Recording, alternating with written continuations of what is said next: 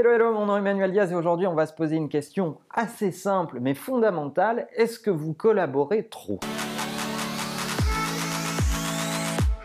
D'après une étude du Corporate Executive Board de Gartner, on n'aurait jamais autant collaboré dans les organisations. C'est magique, on est au pays de Candy, les gens collaborent entre eux, s'échangent des informations, il n'y a jamais eu autant de collaboration entre les services, etc., etc. Et je vous laisse imaginer ma gueule quand j'ai lu ce rapport, parce que quand on voit les organisations au quotidien, on se rend compte à quel point elles sont grippées, à quel point elles sont en silo, et particulièrement en France. S'il y a une chose de vrai, c'est qu'il n'y a jamais eu autant d'interactions euh, dans les entreprises entre les différents services. C'est une forme de progrès entre il y a 15 ou 20 ans, lorsqu'on lit les rapports de cette époque et aujourd'hui les organisations ont tendance à avoir plus d'interactions entre les entités qui la composent. Et lorsqu'on creuse un peu ce qui crée le mal-être dans les équipes et chez les managers, c'est justement la quantité de ces interactions qui bouffent du temps, qui sont des passages obligés à travers des parcours qui ont été euh, très balisés et très politisés à certains moments. Et ces interactions ne sont justement que des interactions et pas vraiment de la collaboration. Et on est à mon sens ici au cœur du débat et au cœur de ce qui fait que ce rapport me paraît assez étrange,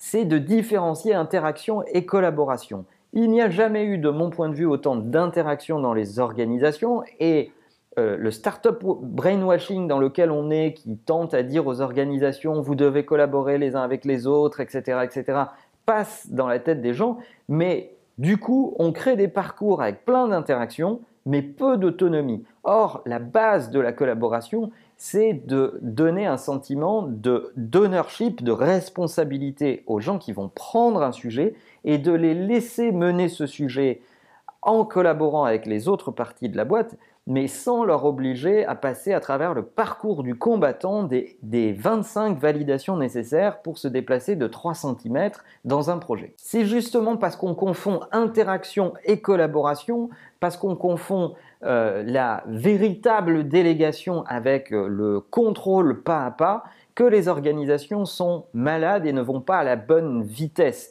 C'est pas parce qu'on collabore euh, trop dans les organisations, c'est parce qu'on collabore mal dans les organisations et parce que derrière le mot collaborer, il n'y a pas exactement ce qu'il devrait y avoir qu'on rencontre tout un tas de soucis dans beaucoup d'entreprises. Combien de fois avez-vous vécu dans votre entreprise un manager qui vous dit Tiens, voilà le sujet, prends-le, dans trois mois, je veux un résultat de cette nature que je veux mesurer comme ça, entre les deux, fais ce que tu veux, collabore avec le reste de la boîte et revenez avec des résultats qui vont être mesurés comme ça. Et eh bien ça, on le voit quasiment jamais quand on y réfléchit vraiment. On va, on va voir des gens qui vont vous euh, dresser un objectif, qui vont vous mettre sur le parcours des points d'étape obligatoires à la façon d'un Tour de France et qui vont mesurer chacune de vos étapes et qui à chaque fois vont vouloir être en command and control permanent c'est bien ça l'objet de la maladie de la plupart des organisations. Alors non, nous ne collaborons pas trop, nous,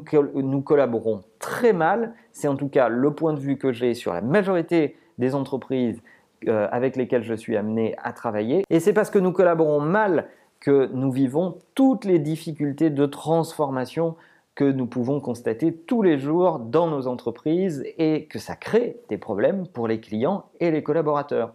Alors si vous avez des exemples de collaboration vertueuse, ça serait intéressant de les partager avec le reste de la communauté. Mettez des commentaires sur cet épisode. Dites-nous ce que vous pensez de la collaboration dans votre entreprise. Est-ce qu'il y a des choses qui marchent particulièrement bien, d'autres très mal? Racontez-moi tout ça dans les commentaires et en attendant, n'oubliez pas que la meilleure façon de marcher, c'est de vous abonner. À bientôt.